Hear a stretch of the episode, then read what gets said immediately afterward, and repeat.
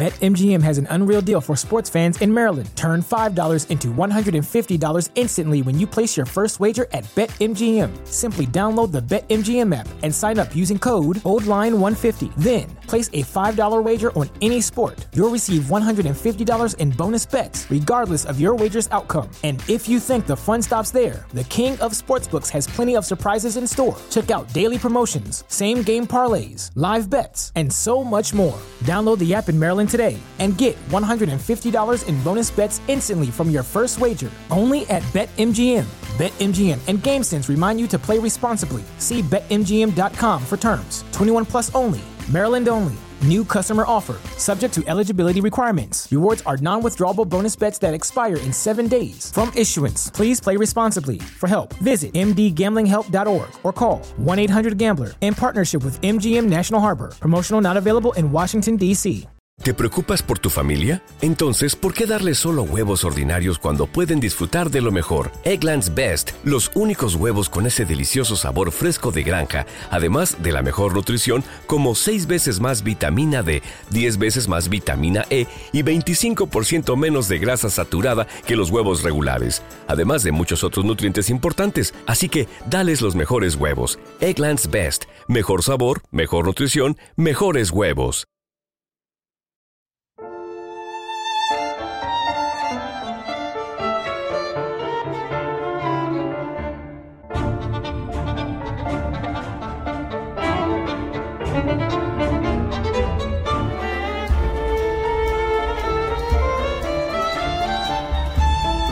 Ana Karenina, de Lev Talstov.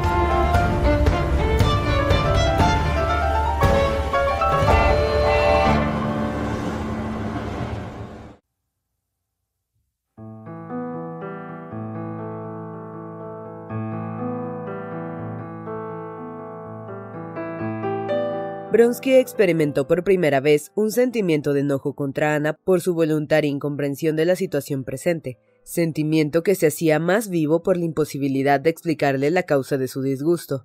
De decir francamente lo que pensaba, habría debido decirle. Presentarse con ese vestido en unión de la princesa, tan conocida por todos, significa no solo reconocer su papel de mujer perdida, sino además desafiar a toda la alta sociedad, es decir, renunciar a ella para siempre. Y eso no se lo podía decir. Pero ¿cómo es posible que ella no lo comprenda? ¿Qué le sucede? se preguntaba Bronsky, sintiendo a la vez que su respeto hacia Ana disminuía tanto como aumentaba su admiración por su belleza. Con el entrecejo arrugado volvió a su habitación y sentándose junto a Yachvin, quien con los pies estirados sobre una silla bebía coñac con agua de Seltz, ordenó que le llevaran la misma bebida. Volviéndolo de Moguchi, el caballo de Lankovsky, dijo Yachvin, es un buen animal y te aconsejo que lo compres. Y prosiguió mirando el rostro grave de su amigo.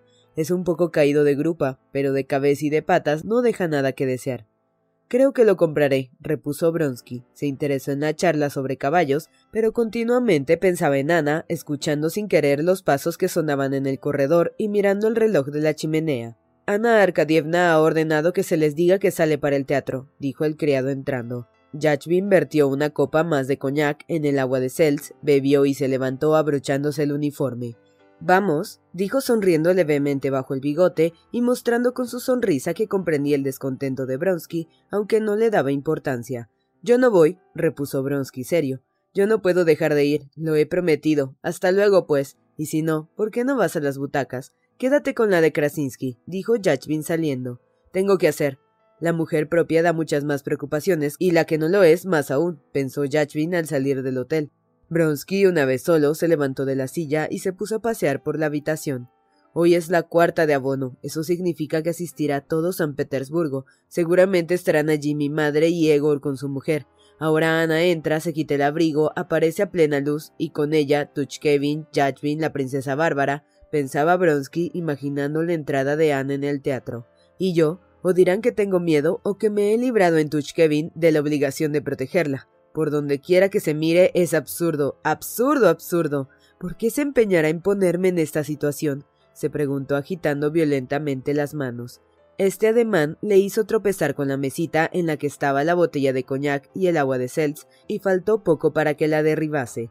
Al tratar de sostenerla, la hizo caer, y enojado dio un puntapié a la mesa y llamó a la ayuda de cámara. Si quieres estar a mi servicio, acuérdate de lo que debes hacer.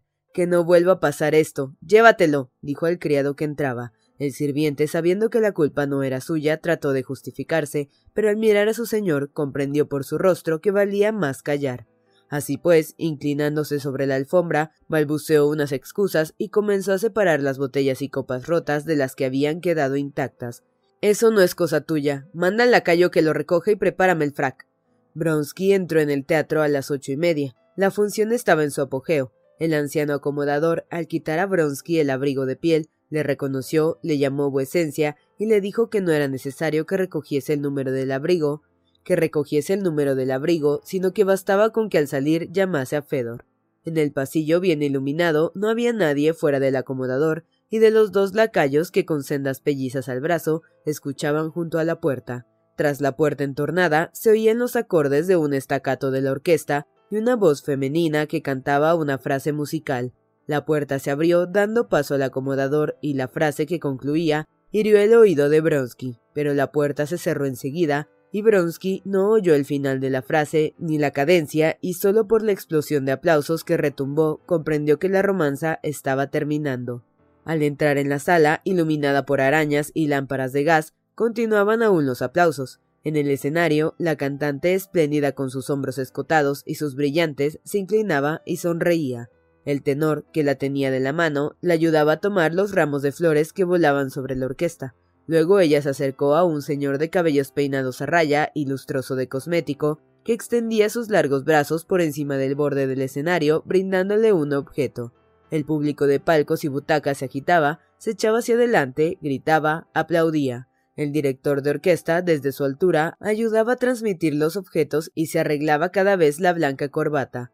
Bronsky pasó al centro de la platea, se detuvo y miró en derredor se fijó con menos interés que de costumbre en el ambiente tan conocido y habitual, en el escenario, en el bullicio, en el poco atrayente rebaño de los espectadores del teatro, que estaba lleno a rebosar.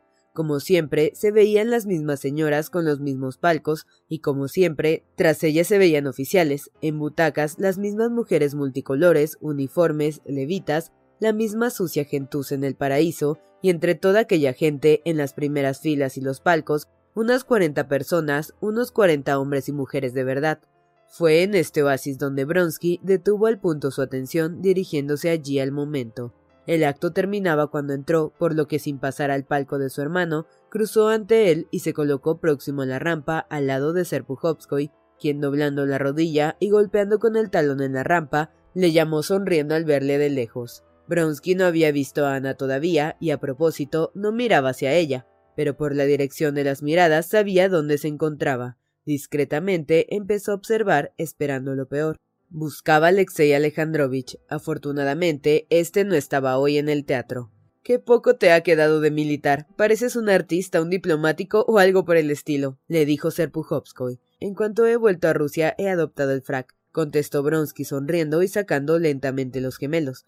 Confieso que en eso te envidio. Yo cuando vuelvo del extranjero me pongo esto, dijo Serpuhovskoy tocándose las charreteras. Y siento enseguida que no soy libre.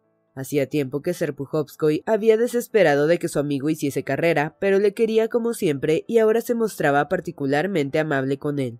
Bronsky, escuchándole a medias, pasaba los gemelos por los palcos de platea a los del primer piso junto a una señora con turbante y un anciano calvo que pestañeaba malhumorado ante el binóculo de Bronsky en continua busca, vio de pronto a Ana, orgullosa, bellísima y sonriente, entre sedas y encajes.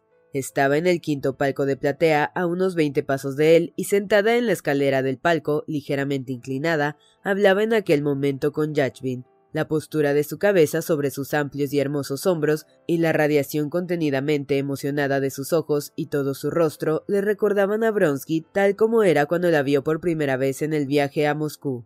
Pero a la sazón consideraba su belleza de otro modo, con un sentimiento privado de todo misterio, y por ello su belleza, si bien le atraía más que antes, le disgustaba a la vez. No miraba hacia él, pero Bronsky sabía que ya le había visto. Cuando dirigió de nuevo los gemelos hacia allí, vio que la princesa Bárbara, muy encarnada, reía forzosamente mirando sin cesar al palco próximo. Pero Ana, plegando el abanico y dando golpecitos con él en el terciopelo encamado de la barandilla del palco, no veía ni quería ver lo que pasaba en aquel palco. El rostro de Yachvin presentaba igual expresión que cuando perdía en el juego, frunciendo las cejas y mordiendo cada vez más la guía izquierda de su bigote, miraba también de reojo al palco inmediato. En este, en el, el de la izquierda, estaban los Kartasov. Bronsky los conocía y sabía que Ana los conocía también.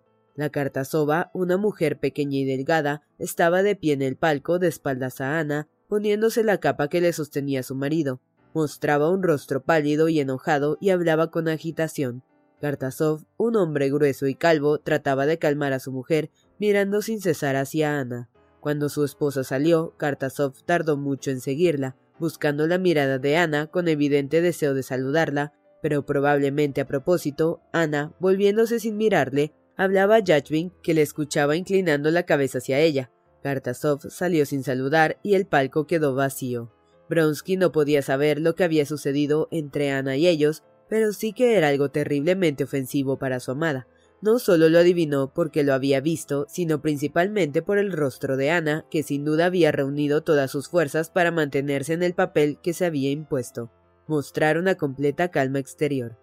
Y en ello había triunfado plenamente. Quien no la conociera, quienes no conocieran su mundo, quienes nada supieran de la exclamación de indignación y sorpresa de las mujeres que comentaban que osara presentarse en un mundo tan llamativa con su mantilla de encajes, en toda su belleza, estos habrían admirado la impasibilidad y hermosura de Ana, sin sospechar que se sentía como una persona expuesta a la vergüenza pública.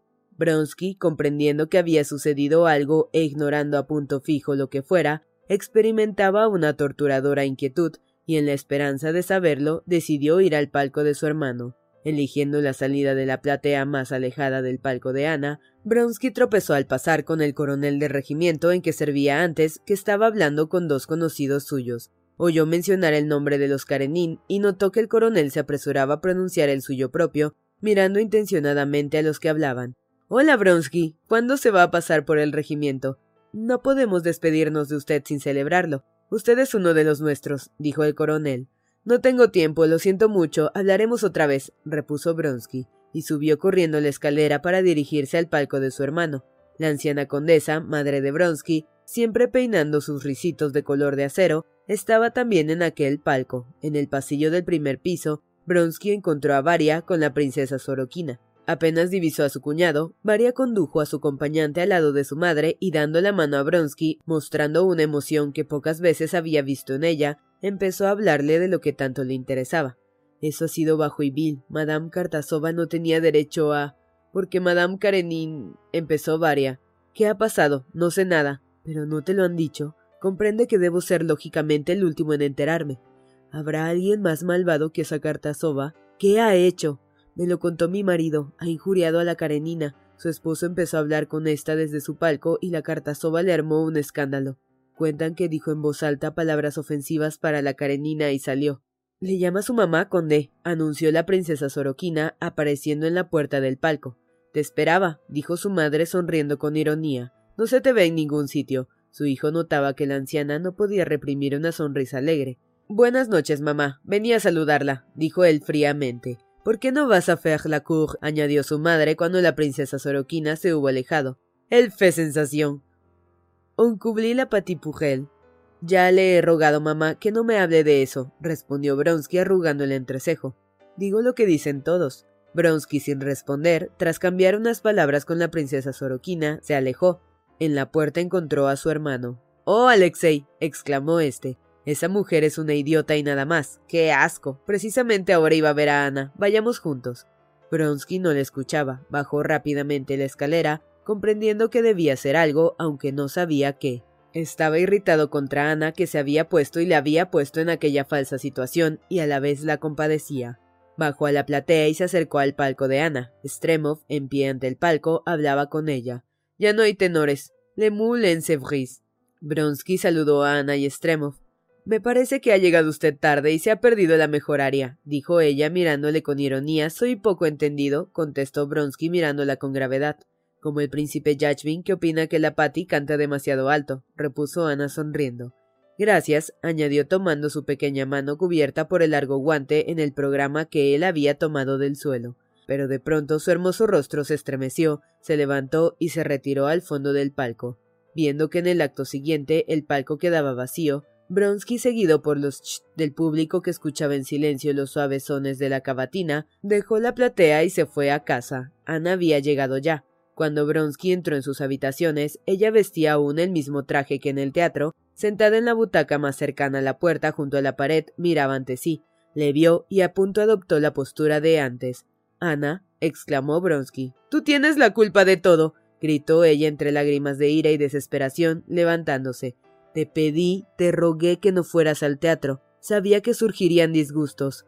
¿Disgustos? exclamó Ana. Fue algo terrible. No lo olvidaré ni en la hora de mi muerte. Dijo que era deshonroso sentarse a mi lado. Palabras de una estúpida, contestó Bronsky. Pero tú no debiste arriesgarte a provocar. Detesto tu calma. No debías haberme conducido a esto. Si me amases como te amo, si sufrieras como yo sufro, siguió ella mirándole con expresión de temor. Bronsky sentía piedad y despecho a la vez. Le aseguró que la amaba, comprendiendo que era lo único que la podía tranquilizar por el momento, y aunque le reprochaba en el fondo, no le dijo nada que pudiera disgustarla. Y aquellas seguridades de amor, que de puro triviales le avergonzaban, Ana las oía con emoción y se calmaba poco a poco escuchándolas. Al día siguiente, ya completamente reconciliados, se fueron al campo, a la hacienda de los Bronsky.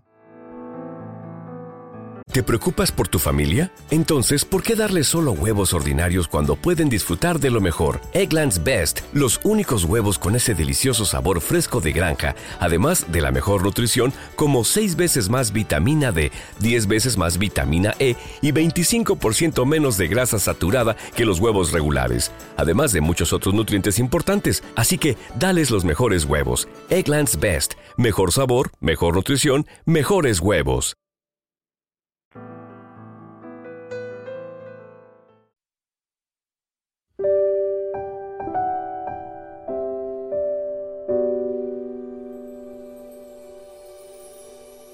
Daria Alejandrovna pasaba el verano con sus hijos en Propskoe, en casa de su hermana Kitty Liovina. Como la casa de los Oblonsky estaba completamente en ruinas, Kitty y Liovin convencieron a Dolly de que se instalaran allí con ellos, decisión que fue aprobada de buen grado por Esteban Arkadievich. Afirmaba este que sentía mucho que el trabajo no le permitiera pasar el verano con su familia, lo que habría sido para él la máxima felicidad. Quedó pues en Moscú y de vez en cuando iba al campo y pasaba allí un par de días. Además de los Oblonsky, sus niños y la institutriz, también estaban allí aquellos días la anciana princesa madre de Kitty, que consideraba deber suyo velar por su hija inexperta que se hallaba en aquel estado. Estaba también con ellos Varenchka, la amiguita de Kitty en el extranjero, la cual, cumpliendo su promesa de visitarla cuando se casase, había ido a pasar una temporada con ella. Todos eran parientes y amigos de la mujer de Liobin, y aunque éste los quería todos, lamentaba que se turbase su ambiente y orden habituales con aquel elemento Sherbaski, como solía decir para sí. De allegados propios, solo estaba en su casa aquel verano Sergio Ivanovich, pero aún éste no tenía en realidad en su modo de ser nada de los Liobin, sino de los Kosnichev, de modo que el ambiente de los suyos desaparecía por completo. En aquella casa durante tanto tiempo desierta había tanta gente ahora que casi todas las habitaciones estaban ocupadas y a diario la anciana princesa al sentarse a la mesa tenía que contar a todos y poner a comer en una mesita aparte alguno de su decimosegundo o decimotercer nieto. Kitty, que se ocupaba activamente de la casa, tenía no poco trabajo en encontrar gallinas, pavos y patos, que se consumían en enormes cantidades, dado el apetito que mostraban los invitados, y en particular los niños, aquel verano. Durante la comida de aquel día, toda la familia estaba reunida a la mesa. Los hijos de Dolly, la institutriz y Varenchka trazaban planes sobre los sitios donde habían de ir a buscar setas. Sergio Ivanovich, a quien todos tenían por su sabiduría e inteligencia un respeto rayano en adoración, sorprendió a todos interviniendo en la charla sobre las setas. Permítanme que les acompañe. Me gusta mucho buscar setas, dijo mirando a Varenchka. Me parece una agradable ocupación. ¿Por qué no? Con mucho gusto, repuso ella ruborizándose. Kitty cambió con Dolly una significativa mirada. Aquella proposición de Sergio Ivanovich confirmaba ciertas sospechas que Kitty albergaba hacía algún tiempo. Temiendo que advirtiesen su gesto, se puso a hablar enseguida con su madre. Después de comer, Sergio Ivanovich se sentó ante su taza de café junto a la ventana del salón continuando la charla iniciada con su hermano y mirando de vez en cuando hacia la puerta por la que habían de pasar los niños al salir de excursión. Liobin se había instalado en el alféizar de la ventana junto a él. Kitty, en pie cerca de su marido, esperaba el momento en que cesase aquella conversación, que le interesaba poco, para decirle unas palabras.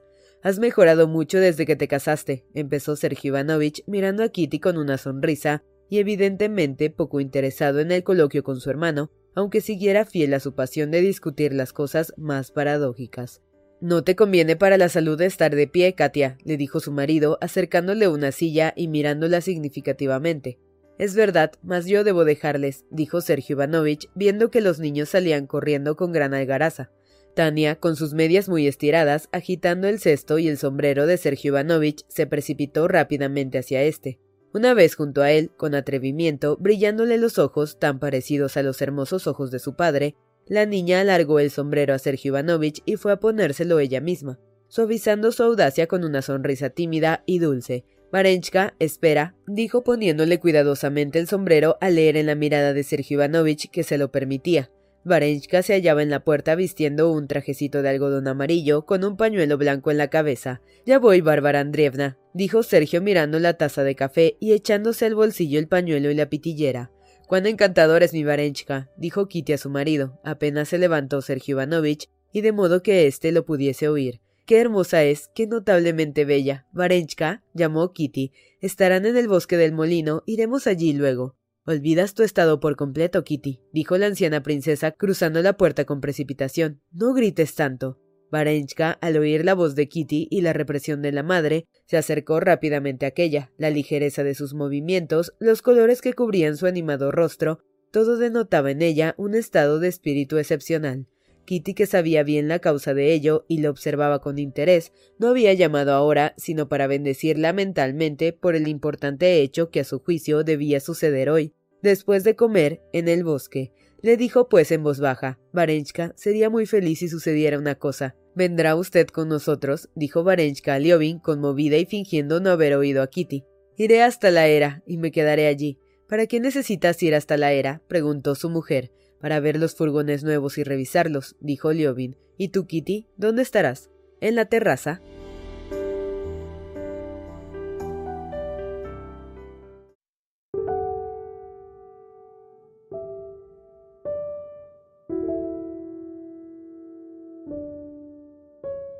Toda la sociedad femenina estaba reunida en la terraza. En general, les gustaba sentarse allí, pero hoy tenían, por otra parte, una tarea concreta, Además de la costura de las camisitas, faldones y mantillas en que estaban ocupadas todas, tenían que hervir la confitura por un método ignorado por Agafia Mikhailovna, es decir, sin añadir agua. Agafia Mikhailovna, encargada hasta entonces de aquel menester, convencida de que lo que se hacía en casa de Liovin no podía hacerse mejor, había escondidas aguado las fresas y fresones, segura de que no podía prepararse de otro modo. La habían sorprendido en esta operación y ahora se hacía la preparación en presencia de todos, a fin de que la vieja criada se convenciera de que también la confitura sin agua resultaba excelente. Agafia Mikhailovna, con el rostro encarnado y afligido, los cabellos revueltos y los delgados brazos descubiertos hasta el codo, hacía girar lentamente la cacerola sobre el hornillo y miraba tristemente las fresas, deseando con toda su alma que quedaran duras y no se pudiesen comer. La anciana princesa, comprendiendo que en ella, autora principal de aquella innovación, se centraba el enojo de Agafia Mikhailovna, fingía estar ocupada en otras cosas y no interesarse por las fresas, hablaba de asuntos indiferentes con sus hijos, pero no apartaba la vista del fogón. Siempre compro yo misma los vestidos para las muchachas cuando hay saldos en las tiendas, decía la princesa, continuando la conversación iniciada, y añadió dirigiéndose a Agafia ¿No cree usted que conviene espumarlo ahora, querida? No lo hagas tú, Kitty. Hace demasiado calor junto al hornillo. Yo lo haré, dijo Dolly, y levantándose comenzó a pasar la cuchara sobre la espuma del azúcar, dando de vez en cuando golpecitos con la cuchara y desprendiendo lo que se había pegado en ella en un plato, ya cubierto por una espuma de tono amarillo rosado, bajo la que corría la melaza color de sangre. Con cuánto gusto tomarán esto mis niños después a la hora del té, pensaba Dolly, recordando que a ella de niña le extrañaba que las personas mayores no le gustara lo mejor, lo que se espumara al hacer confituras. Stiva dice que lo mejor es regalarles dinero, manifestó en voz alta, siguiendo la interesante conversación acerca de lo que era mejor regalar a los criados. ¿Es posible? ¿Dinero? exclamaron a la vez la princesa y Kitty. Lo que ellos aprecian más es un regalo. Yo, por ejemplo, compré el año pasado a nuestra matrena Semenovna un vestido que no era de popelín, pero sí muy parecido, añadió la princesa. Ya me acuerdo, lo llevaba el día del santo de usted. Un modelo encantador con un dibujo sencillo y fino. De no llevarlo ella, me habría encantado uno igual para mí. Es bonito y no cuesta caro. Es del estilo del de Varenchka. Creo que ya está, dijo Dolly dejando deslizar el jarabe de la cuchara. Cuando empiezan a caer grumos, ya está a punto. Habrá que hervirle un poco más a Gafia Mijailovna. ¡Qué moscas tan pesadas! exclamó Agafia. Sí, sí, parece que resulta lo mismo. ¡Qué bonito es! No lo espantes, exclamó de pronto Kitty, mirando un gorrión que se había posado en la balaustrada y que alcanzando un fresón había empezado a picarlo. No te acerques tanto al hornillo, insistió su madre. A propósito de Varenchka, dijo Kitty hablando en francés, como hacían siempre cuando querían que Agafia Mijailovna no les entendiese. No sé por qué me parece, mamá, que hoy va a decirse algo. Ya sabe usted a lo que me refiero. Cuánto me alegraría. Vaya casamentera, dijo Dolly, y con cuánta habilidad y prudencia arregla sus entrevistas. Dígame lo que opina, mamá. ¿Qué voy a opinar? Él, por él sobreentendían siempre a Sergio Ivanovich, Puede aspirar al mejor partido de Rusia, aunque ya no es muy joven, todavía muchas le aceptarían con gusto. Varenchka es muy buena, pero él podría. Creo que es imposible imaginar una mejor que ella. Primero, porque es encantadora, empezó Kitty doblando un dedo. Desde luego a él le gusta mucho, eso es verdad, confirmó Dolly. Además, él goza en el gran mundo de una situación que le permite casarse con quien quiera, dejando de lado consideraciones de fortuna y de posición. Solo necesita una cosa, una esposa buena, simpática, tranquila. Desde luego, con ella puede uno vivir muy tranquilo, afirmó Dolly. En tercer lugar, ella le amará. No hay que olvidar esto. Así que todo irá bien. Espero que cuando vuelvan del bosque esté todo arreglado. Lo veré enseguida en sus ojos. Cuánto me alegraré. ¿Qué piensas tú, Dolly? No te excites tanto, no te conviene, dijo su madre. No me excito, mamá. Me parece que él se declarará hoy. Es tan extraño el momento que suelen elegir los hombres para declararse, siempre se atienen a un límite que luego rompen de pronto, dijo Dolly pensativa, sonriendo al recordar sus relaciones con Esteban Arkadievich. ¿Cómo se te declaró a ti, papá? preguntó de repente Kitty a su madre. No hubo nada de extraordinario, fue la cosa más natural del mundo, contestó la princesa, pero su rostro se iluminaba al recordarlo. Bien, pero ¿cómo? ¿Le quería usted antes de que le dejaran hablar con él? Kitty experimentaba un placer especial pudiendo hablar con su madre de igual a igual de estas cosas esenciales en la vida de una mujer. Claro que él me quería. Iba a vernos al pueblo donde teníamos la propiedad. Pero ¿cómo se decidió la cosa, mamá? ¿Creen haber inventado ustedes algo nuevo? Siempre ha sido igual. La cosa se decide con miradas, con sonrisas. Qué bien se explica usted, mamá. Precisamente con miradas y sonrisas, confirmó Dolly. ¿Qué le decía a él? ¿Y qué te decía a ti, Costia? Me lo escribía con tiza. Es maravilloso. Oh, cuánto tiempo parece haber transcurrido ya desde entonces. Y las tres mujeres quedaron silenciosas pensando en lo mismo. Kitty fue la primera en romper el silencio, recordó el invierno anterior a su boda y su pasión por Bronsky. Aquel primer amor de Varenchka, dijo recordándolo por natural asociación de ideas. Quisiera hablar con Sergio Ivanovich, prepararle. Todos los hombres tienen tantos celos de nuestro pasado que. No todos, repuso Dolly. Tú lo crees así por tu marido. Estoy segura de que está todavía atormentado por el recuerdo de Bronsky. Cierto, contestó Kitty con pensativa mirada, sonriendo. No sé en qué puede inquietarle tu pasado, exclamó la princesa, pronta la susceptibilidad, apenas su vigilancia maternal parecía ser puesta en duda. Que Bronsky te hacía la corte, eso les pasa a todas las jóvenes. No es eso a lo que nos referíamos, repuso Kitty ruborizándose. Espera, continuó su madre. Tú misma no quisiste dejarme hablar con Bronsky, ¿te acuerdas? Oh, mamá, dijo Kitty con apenada expresión. ¿Quién puede detenernos en estos tiempos? Sus relaciones no podían pasar de ciertos límites. En caso contrario, yo misma le habría detenido. Por otra parte, no debes excitarte. Haz el favor de recordar con calma y tranquilidad cómo pasaron las cosas. Estoy del todo tranquila, mamá. Dolly sugirió. Qué conveniente fue para Kitty que Ana llegara entonces, y qué lamentable para Ana. Precisamente pasó lo contrario de lo que parecía, añadió sorprendida de su pensamiento. Qué feliz se consideraba Ana entonces, y qué desgraciada Kitty. Y todo ha resultado al revés. Yo pienso mucho en Ana. No se lo merece. Es una mujer perversa, odiosa sin corazón, dijo la madre incapaz de olvidar que Kitty, por culpa de ella, se había casado con Liobin y no con Bronsky. ¿A qué hablar de todo eso? repuso Kitty enojada. Yo no pienso en ello, ni quiero pensar. No, no quiero pensar, repitió, y prestó oídos a los pasos tan conocidos de su esposo que subía la escalera. ¿De qué hablaban? ¿A qué viene ese no quiero pensar? preguntó Liobin entrando en la terraza. Pero nadie contestó y él no insistió en la pregunta. Siento haber perturbado este reino femenino, dijo Liobin mirándolas a todas involuntariamente y comprendiendo que hablaban de algo de lo que no habrían hablado en su presencia. Por un momento pareció compartir los sentimientos de Agafia Mikhailovna, su descontento porque no hiciesen la confitura con agua y de modo general por la influencia de los Sherbaski. No obstante, sonrió y se acercó a su mujer. ¿Qué tal? preguntó mirándola con la misma expresión con que actualmente la miraban todos. Estoy muy bien, contestó Kitty sonriendo. ¿Y tú? Los furgones que han llegado cargan tres veces más que los carros. Vamos a buscar a los niños. He ordenado que enganchen.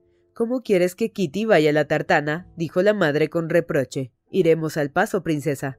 Liobin nunca trataba a su suegra de mamá, como todos los yernos, lo que desagradaba a la princesa, pero él, aunque la quería y respetaba como ninguno, no podía decidirse a hacerlo porque con ello le habría parecido profanar el recuerdo de su madre difunta.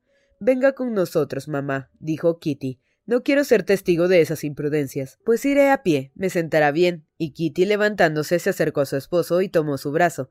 Te sentará bien, pero todo tiene sus límites. ¿Ya está hecha la confitura? preguntó Liovin sonriendo a Gafia Mikhailovna y queriendo ponerla de buen humor. ¿Resulta bien por el nuevo método? Parece que sí. Para nosotros está demasiado hervida. Así resulta mejor, Agafia Mikhailovna, porque no se pondrá agria. Si no, como no tenemos hielo, no habría dónde guardarla, dijo Kitty comprendiendo enseguida el intento de su marido y procurando también calmar a la vieja. En cambio, sus conservas saladas son tan buenas que mamá dice que no las ha comido iguales en ninguna parte, y sonriendo arregló la pañoleta de la anciana. Agafia Mikhailovna miró a Kitty con cierto enfado. No trate de consolarme, señorita. Me basta verla usted con él para sentirme contenta. Aquella brusca expresión con él conmovió a Kitty. Venga a buscar setas con nosotros y nos enseñará dónde las hay. Agafia Mikhailovna sonrió y movió la cabeza como diciendo Quisiera enfadarme con usted, pero es imposible. Haga el favor de hacer lo que voy a aconsejarle, dijo la princesa. Encima de cada pote ponga un papel empapado de ron. Así, aunque falte hielo, nunca se echará a perder la confitura. BetMGM has an unreal deal for sports fans in Maryland. Turn $5 into $150 instantly when you place your first wager at BetMGM. Simply download the BetMGM app and sign up using code OldLine150. Then, place a $5 wager on any sport. You'll receive $150 in bonus bets, regardless of your wager's outcome. And if you think the fun stops there, the King of Sportsbooks has plenty of surprises in store. Check out daily promotions, same game parlays, live bets, and so much more. Download the app in Maryland today and get $150 in bonus bets instantly from your first wager only at BetMGM. BetMGM and GameSense remind you to play responsibly. See BetMGM.com for terms. 21 plus only.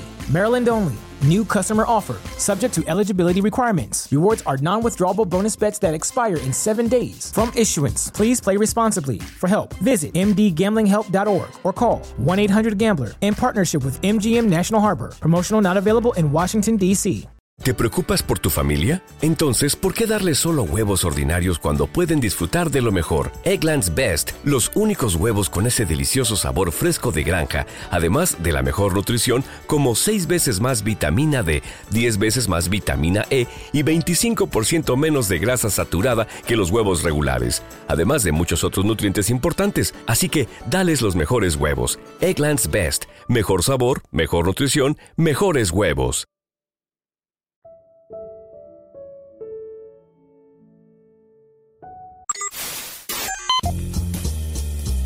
No te pierdas la continuación de esta historia. Capítulos todos los lunes, miércoles y viernes. Suscríbete. El Cuentero, con historias para tus oídos.